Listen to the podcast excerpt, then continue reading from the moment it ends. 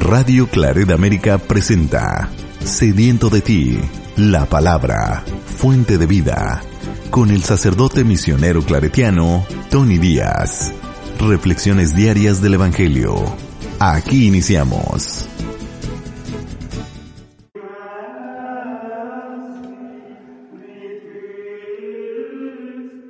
Bienvenidos hermanos a nuestras reflexiones bíblicas de las lecturas del día. Hoy es viernes de la segunda semana de tiempo de Adviento. Viernes de la segunda semana de tiempo de Adviento. Y la primera lectura de hoy viene del profeta Isaías capítulo 48 versículos 17 al 19. Esto dice el Señor tu Redentor el Dios de Israel. Yo soy el Señor tu Dios, el que te instruye en lo que es provechoso, el que te guía por el camino que debes seguir. Ojalá hubieras obedecido mis mandatos, sería tu paz como un río, y tu justicia como las olas del mar. Tu descendencia sería como la arena, y como granos de arena los frutos de tus entrañas nunca tu nombre hubiera sido borrado, ni arrancado de mi presencia. Palabra de Dios. El salmo responsorial es el salmo número uno y el responsorio es, Dichoso el hombre que confía en el Señor. Dichoso el hombre que confía en el Señor. Dichoso aquel que no se sigue por muchos mundanos criterios, que no anda en malos pasos, ni se burla del bueno, que ama la ley de Dios y se goza en cumplir sus mandamientos. Es como un árbol plantado junto al río, que da fruto a su tiempo y nunca se marchita. En todo tendrá éxito.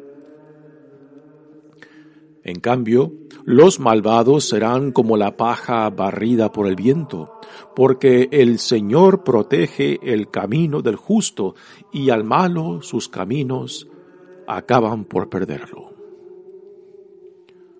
Dichoso el hombre que confía en el Señor.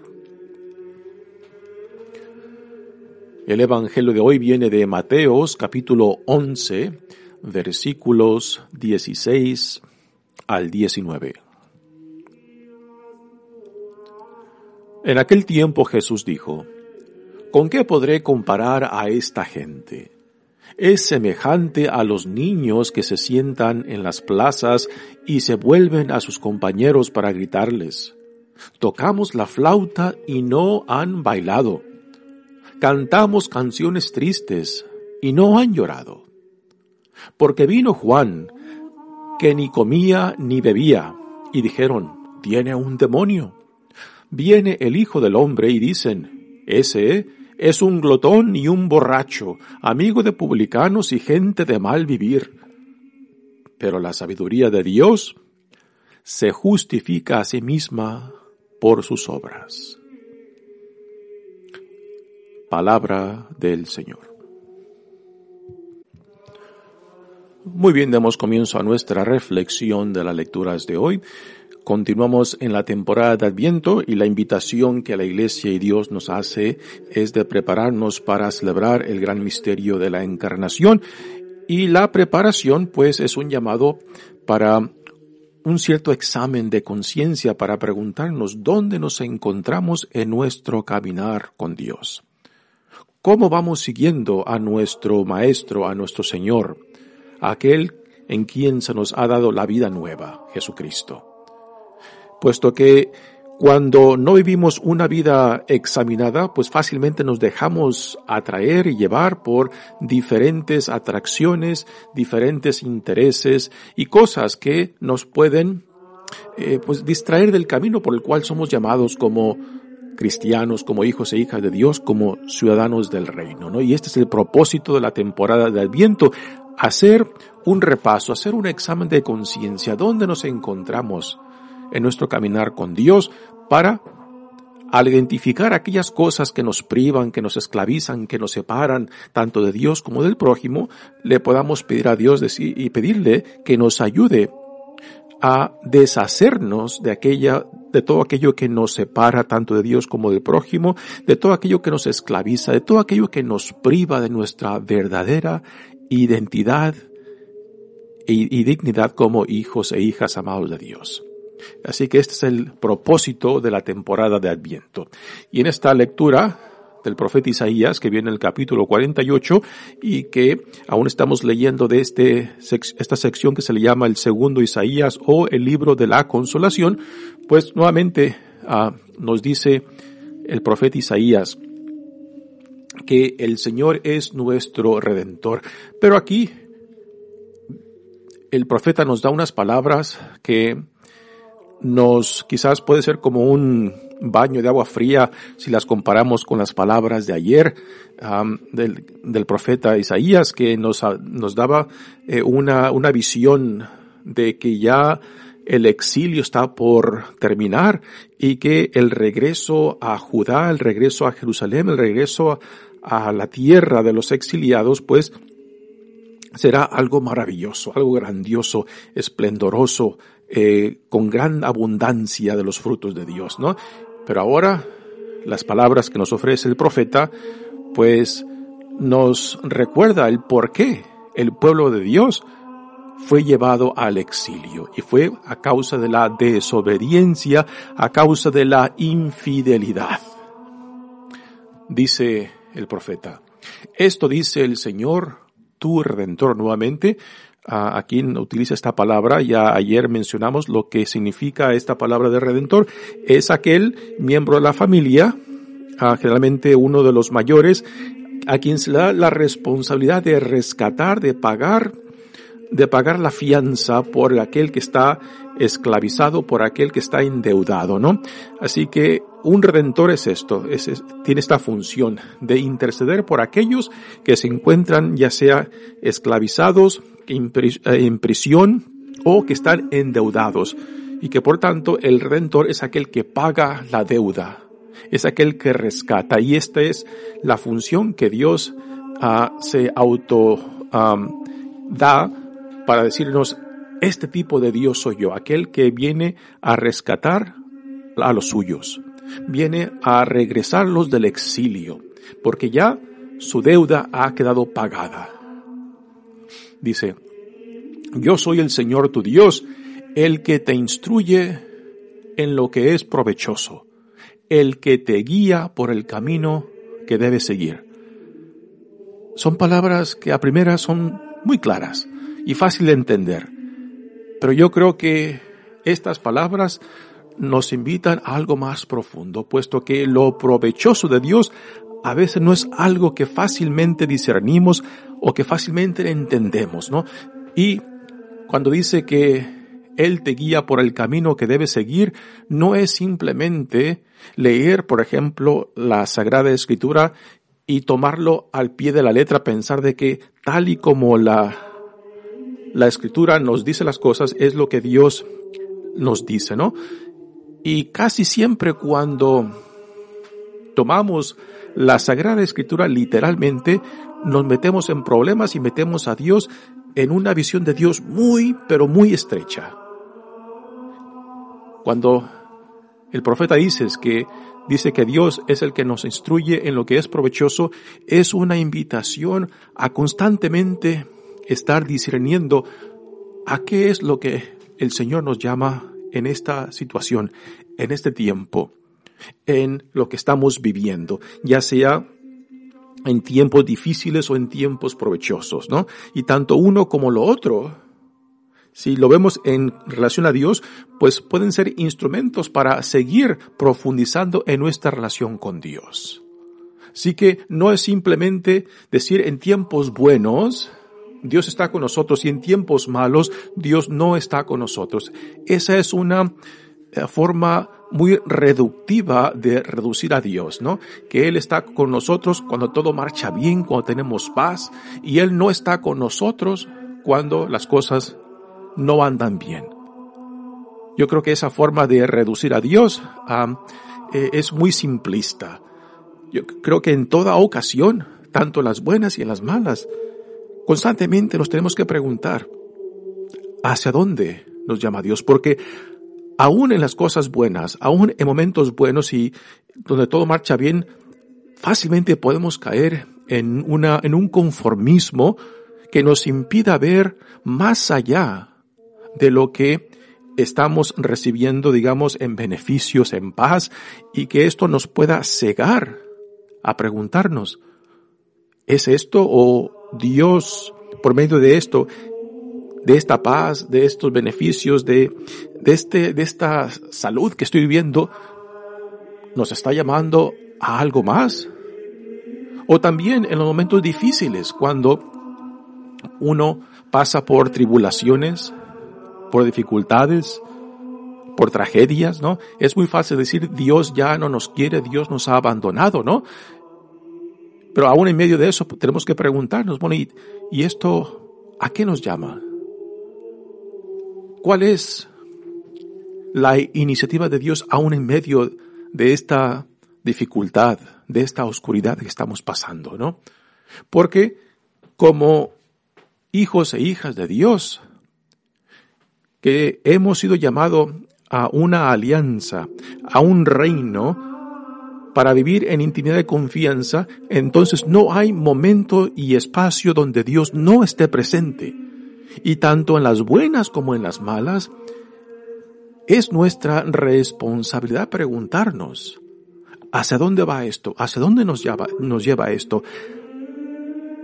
Y tanto las buenas como las malas, es necesario, necesario preguntarnos, ¿dónde está la voluntad de Dios? Y para no caer en un conformismo en tiempos buenos o en la desesperación y el abandono en tiempos difíciles o de oscuridad. Así que cuando dice el profeta, el que te guía por el camino que debes seguir es tener los, los, oídos dispuestos a escuchar a lo que Dios nos llama y estar dispuesto a que Dios mismo nos cuestione si la forma en que estamos viviendo va de acuerdo con la voluntad de Dios y no simplemente lo que queremos, lo que deseamos. Porque repito, fácilmente podemos convencernos casi de cualquier cosa y justificar lo que nosotros buscamos, lo que nosotros queremos, que a veces no encajan con la voluntad de Dios para con nosotros, ya sea como persona, como familia o como pueblo de Dios. Dice el profeta, ojalá hubieras obedecido mis mandatos. Aquí es donde podemos ver de que el pueblo de Dios no escuchó lo que Dios le decía y que era provechoso para ellos. Y que tampoco aceptaron el camino que Dios les proponía. Ojalá hubieras obedecido mis mandatos. Sería tu paz como un río y tu justicia como las olas del mar. Es así como el profeta Isaías le dice al pueblo de Israel, están en el exilio, están sufriendo esto, están sufriendo esta humillación por que han sido no solamente desobedientes, sino infieles a la alianza a la cual Dios los ha llamado por medio de la ley mosaica. Así que lo que el profeta busca dar es una interpretación del porqué del exilio, el porqué del sufrimiento, el porqué de la humillación que están pasando.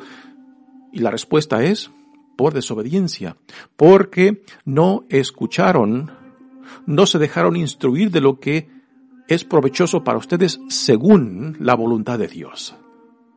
Y tampoco aceptaron a los guías, a los profetas que Dios les mandaba para que siguieran el camino recto de la alianza. Esa es la interpretación que el profeta Isaías da al por qué el pueblo de Israel se encuentra en el exilio en Babilonia. Y para nosotros también, pues particularmente en ese tiempo de Adviento, son palabras que nos que nos invitan para reflexionar dónde nos encontramos. Si la estás pasando bien, si todo marcha en orden, si, en, ti y en tu familia hay salud, no es para que nos conformemos y decimos que esto continúe, ¿no?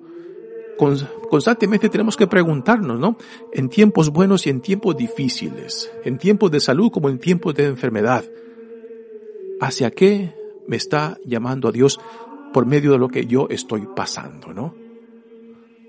Y esta es la pregunta que no solamente ahora en tiempos de Adviento tenemos que hacernos para ah, discernir dónde nos encontramos en nuestro caminar con Dios, sino ser una pregunta que constantemente tiene que ser parte de nuestra vida.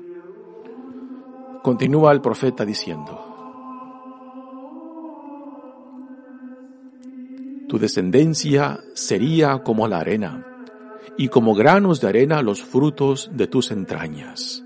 Nunca tu nombre hubiera sido borrado ni arrancado de mi presencia.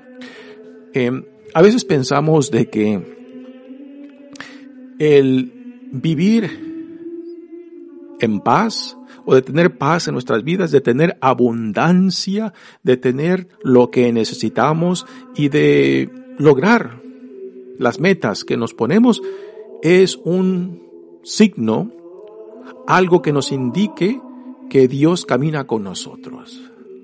O sea, para muchos lo material, ya sea ya sea en dinero, ya sea en posesiones, ya sea en salud, ya sea en cierta paz social o de la familia, piensan de que ya con tener esto es una confirmación de que Dios camina con nosotros. Bueno, y la realidad del pobre, de aquel que no tiene lo suficiente ni para comer, ni para el sustento de la familia, de aquel que no tiene salud, aquel que parece que el mundo está contra él o contra ella, ¿no? ¿Cuál sería la conclusión? ¿De que Dios no está con ellos? ¿De que Dios los ha olvidado? Porque es muy fácil llegar a esta conclusión de que el tener abundancia, particularmente material, el tener salud o el tener todo lo que necesitamos o lo que buscamos, de que esto es una confirmación, confirmación de que Dios está con nosotros, ¿no?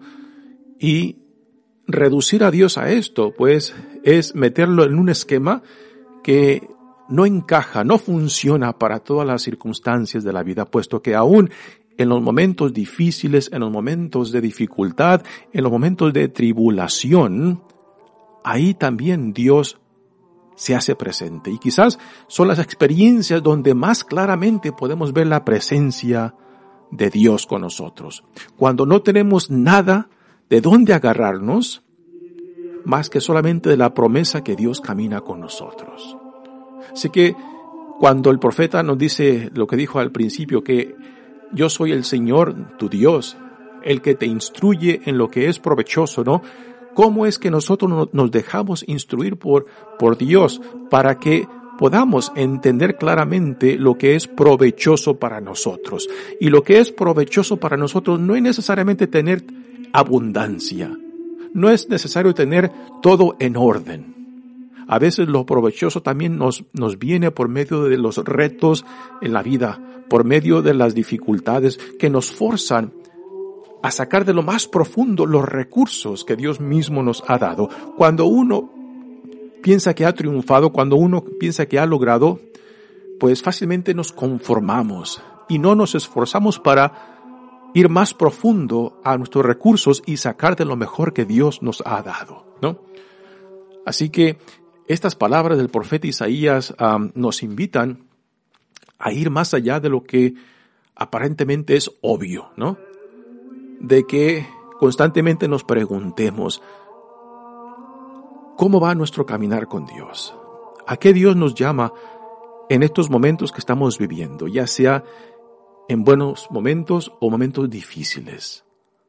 Porque cuando llegamos a conformarnos y pensar de que el fin de nuestras vidas, el fin de nuestro caminar con Dios es una estabilidad en lo cual no hay cambios, no hay dificultades, no hay retos, pues yo creo que esa es, ese es un ideal que no encaja ah, con, con lo que vemos en la Sagrada Escritura ni, ni, tampoco en la vida de Jesús mismo, ¿no?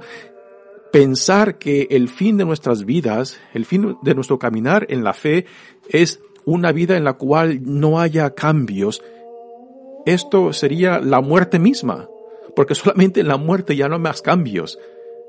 Si deseamos aún vivir en este planeta, en este, en este mundo donde Dios nos ha plantado, entonces tenemos que aceptar de que el vivir, de que existir, implica cambios, implica altas y bajas, implica de que no todo permanecerá constante, ¿no? Y que el cambio y las altas y bajas son parte de la vida misma. Y si decíamos una estabilidad en lo cual nada cambie, pues solamente la muerte te va a dar eso. Así que el profeta Isaías nos invita a ir más allá y cuestionar también nuestros, ah, nuestras ideas de nuestras expectativas, porque sí, mucha gente piensa, mucha, mucha gente piensa, mucha gente muy religiosa piensa que el llegar a cierta, a cierta, cierto punto en nuestro caminar con Dios es de que todo, todo, este, permanezca estable, de que ya, ya no haya más cambios. Y esto no puede ser, tal y como la vida se expresa y manifiesta en nuestras vidas. Muy bien, pasemos ahora al Evangelio de hoy, que viene de Mateos. Y también yo creo que este Evangelio está conectado con la primera lectura, en lo cual ah, eh, nos da a entender de que nuestras expectativas, nuestros perjuicios o prejuicios a veces son lo que nos engaña, lo que nos pone ante ojeras para que nos previene, que nos previene de ver más con un ángulo más amplio. Las anteojeras, por ejemplo, que les ponen a los caballos, se las ponen para que solamente puedan tener un ángulo de visión muy estrecho para poder así controlarlos, para poder guiarlos, ¿no? Pero si no nos damos cuenta que llevamos anteojeras, si no nos damos cuenta que todos, todos llevamos ciertos filtros en nuestras vidas que nos llevan a ver solamente lo que queremos ver, escuchar lo que queremos escuchar y que ya tenemos ciertas conclusiones que cuando Dios los evangelios, cuando Jesús mismo nos retan en estas conclusiones o prejuicios, pues nos ponemos a la defensiva. Y el no aceptar, el no darnos cuenta de que todos llevamos estos anteojos, anteojeras, o estos filtros que nos impiden ver más allá de lo que nos interesa, más allá de nuestra historia personal, más allá de mi política, de, mi, mi estado económico, social, ¿no? Pues entonces simplemente vamos a seguir escuchando lo que queremos escuchar, viendo lo que queremos ver y nunca vamos a permitir de que Cristo nos cuestione y nos rete. Yo creo que este es uno de los temas que en este Evangelio resaltan cuando dice, en aquel tiempo Jesús dijo, ¿con qué podré comparar a esta gente? es semejante a los niños que se sientan en las plazas y se vuelven a sus compañeros para gritarles. Tocamos la flauta y no han bailado. Cantamos canciones tristes y no han llorado. Aquí Jesús parece tomar una experiencia quizás propia cuando era niño, ¿no? De los juegos que jugaban entre niños, en los cuales pues se eh, cantaban canciones alegres para ver si respondían los otros compañeros ya sea para bailar si era música alegre o si les cantaban música triste a ver si se ponían a llorar, ¿no? Es un juego de niños, ¿no? Y Jesús utiliza quizás esta experiencia, su propia niñez, para ahora ir al punto que quiere darnos, ¿no? Porque vino Juan, Juan que vivía una vida muy austera, era un ermitaño, era un antisocial en cierta manera, ¿no? que no comía ni bebía y le dijeron, este está endemoniado, es como decir, este está loco, este es un antisocial, ¿no? Y eso fue lo que decían de Juan Bautista, un hombre austero y ermitaño que no andaba, como dice el dicho popular, no andaba con pelos en la lengua, sino que se las cantaba clarita la gente. Y sin embargo, después viene el Hijo del Hombre, Jesús, que se auto-identifica como el Mesías, y a él le dicen que es un glotón y un borracho. ¿Por qué? Porque acepta muchas invitaciones de cena y se deja rodear de publicanos. Los publicanos eran los recaudadores de impuestos y eran considerados por la comunidad judía como traidores y que se enriquecían a cuestas de cobrar por encima de lo que el imperio romano les pedía, pues el sueldo de ellos, ¿no? Así que los publicanos eran vistos como de lo peor de lo peor. Y Jesús se rodeaba de ellos, ¿no? Y también lo acusaban de que se rodeaba de prostitutas, de gente que eran conocidas, que eran pecadores, ¿no? Así que, ¿cómo se la va a entender? Si a Juan lo criticaban por ser un loco, por ser un antisocial, a Jesús después lo critican con lo contrario de que se la pasa en fiestas, se le rodea a la gente, pero Jesús sabe quién es. Él va con aquellos que él sabe que necesitan de la gracia de Dios y porque él se rodea de la gente que necesita de Dios, lo acusan de ser un glotón y un vividor.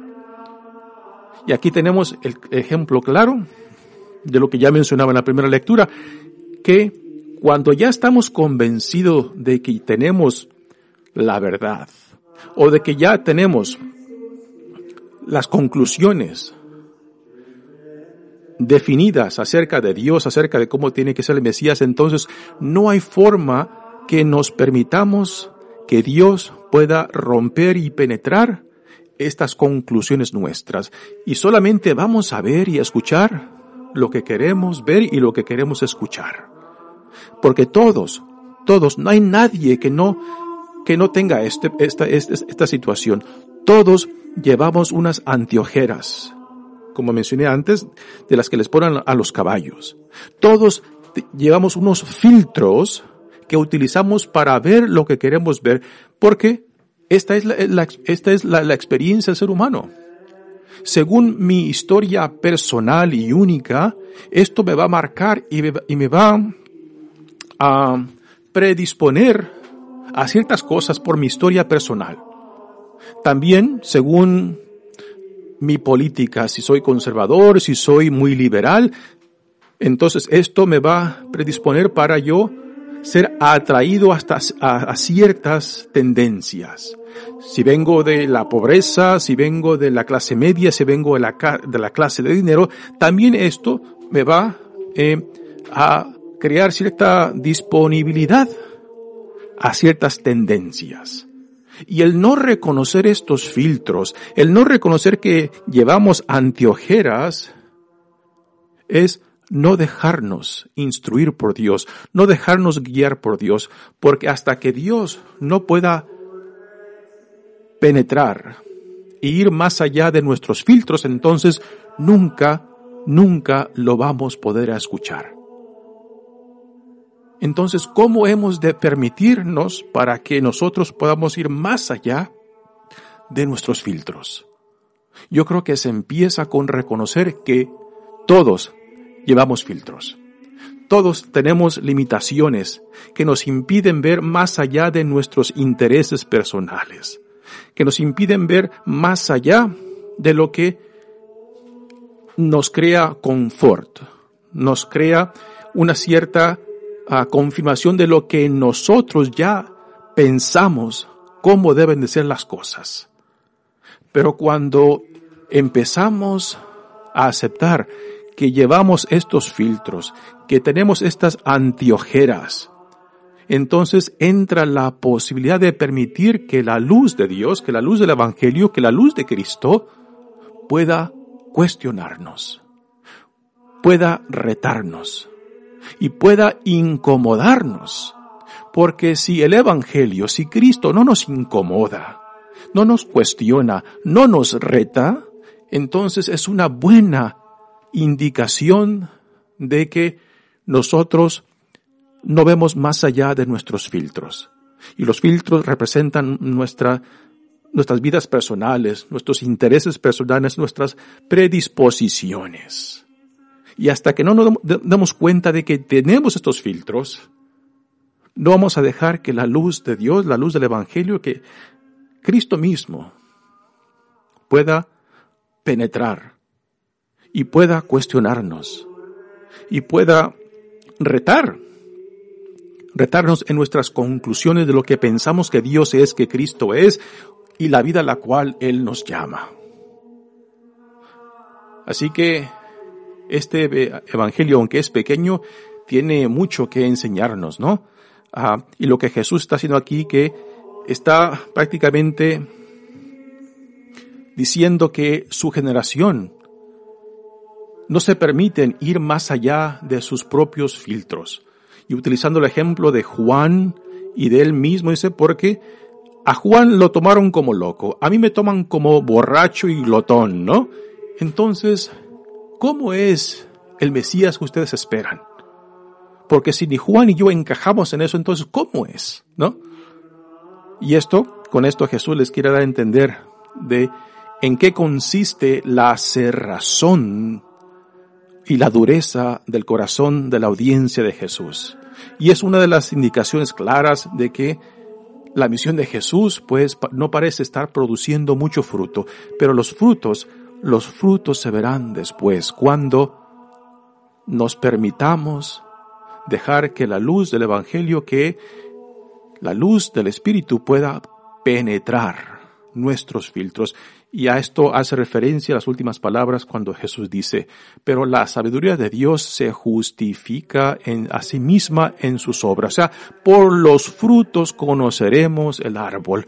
Por nuestras acciones vamos a poder discernir la verdad, la verdad de lo que estamos viviendo. Así que si no estamos viviendo los frutos de la vida en Cristo, si no estamos siendo retados a un crecimiento continuo, entonces es muy probable que estamos muy estancados en lo nuestro y que quizás nos hemos cerrado a la luz del Evangelio, a la luz del Espíritu, a la luz del Reino. Mi nombre es Padre Tony Díaz, misionero claretiano. Que Dios los bendiga. Radio Claret América presentó Sediento de ti, la palabra. Fuente de vida. Sus comentarios son importantes. Contáctenos en radioclaredamerica.gmail.com